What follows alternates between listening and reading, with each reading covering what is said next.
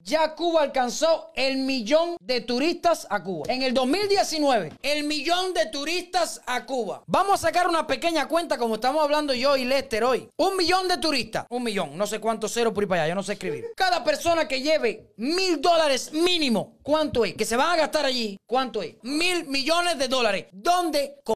Está ese dinero? ¿Dónde están los mil millones de dólares? Vamos a sacar una cuenta, ponle 500 mil eh, millones de dólares. 500 mil, le bajé la mitad. ¿Dónde está ese dinero? Según los sitios oficialistas, el gobierno de Cuba en el turismo ya alcanzó el millón de turistas en este 2019. Eso que pasó con la gasolina, eso siempre ha pasado. No es con la gasolina, es que tú querías una reservación. Eso nada más es para personas que lleven una carta. Eso es de toda la vida. Si tú quieres resolver una caja de cerveza, si tú quieres resolver eh, una pata de vaca, si tú quieres resolver 200 panes para los 15 de tu niña, usted tiene que ir al gobierno y pedir una carta. Eso de toda la vida. Eso ahora porque no hay gasolina. Pero eso de toda la vida pasó en Cuba. Porque para los 15, para tú celebrar unos 15 en Cuba, porque yo puse música en 15, era DJ de eso, de monte, de eso. Tú tenías que ir al gobierno a pedir una orden para el cake de los 15. Tú tenías que ir al gobierno a pedir una orden para los 200 pan de los 15. Tú tenías que ir al gobierno a pedir, escúchame, una orden para resolver la cerveza de los 15. ¿Por qué? Si yo tengo el dinero, yo puedo comprar lo que a mí me salga de los cojones. ¿Por qué yo tengo que pedirte permiso a ti? Eso que pasa con la gasolina. En Cuba ha pasado toda la vida. Las cosas buenas siempre tienen reservación para los dirigentes, para los descarados, para los hijos de los altos funcionarios, para los diplomáticos. Siempre ha sido así. La dictadura ahora no es que está saliendo, no, es que siempre ha sido una hija de puta. En Cuba no hay libertad de nada y hay que pedir permiso para todo. Eso de toda la vida. Porque yo viví 27 años en Cuba. A mí no hay que más a cuento. ¿Entiendes? Para la gasolina antes. Si tú querías sacar no sé qué cosa, te lo tenía que resolver alguien. Porque yo lo que te voy a decir, ahora no hay gasolina. Cuando había gasolina, si tú querías sacar, hay personas que iban con una cartica del presidente del gobierno, con una tarjetica que daban, una tarjeta, y ahí tú sacabas todos los litros que tú quisieras. Y el que quería comprar gasolina, imagínate a dólar. Es decir, que tú tenías un carro, tú cobras 500 pesos mensual, 20 dólares. ¿Qué gasolina tú le vas a echar al carro? Tienes que comprar por fuera 10 pesos. Ilegal, porque ¿cómo tú, vas, ¿cómo tú vas a rodar ese carro? No puedes. Incluso la persona que tiene carro en Cuba no puede ir al trabajo en su carro. Yo soy maestro en Cuba. Yo tengo un carro. Que lo heredé, que esto, que lo otro. Yo no puedo ir a trabajar en mi carro. No puedo ir a trabajar porque si un maestro en Cuba ahora está cobrando, ponle mil, vamos a poner mil pesos, que son 40 dólares mensual. ¿Cuánto se mete de gasolina un carro? Y no come, y no viste, y no caga, pero rueda, y come goma, y come faltín. Claro que la gente le da negocio porque que tiene un carro en Cuba, el carro resuelve mucho.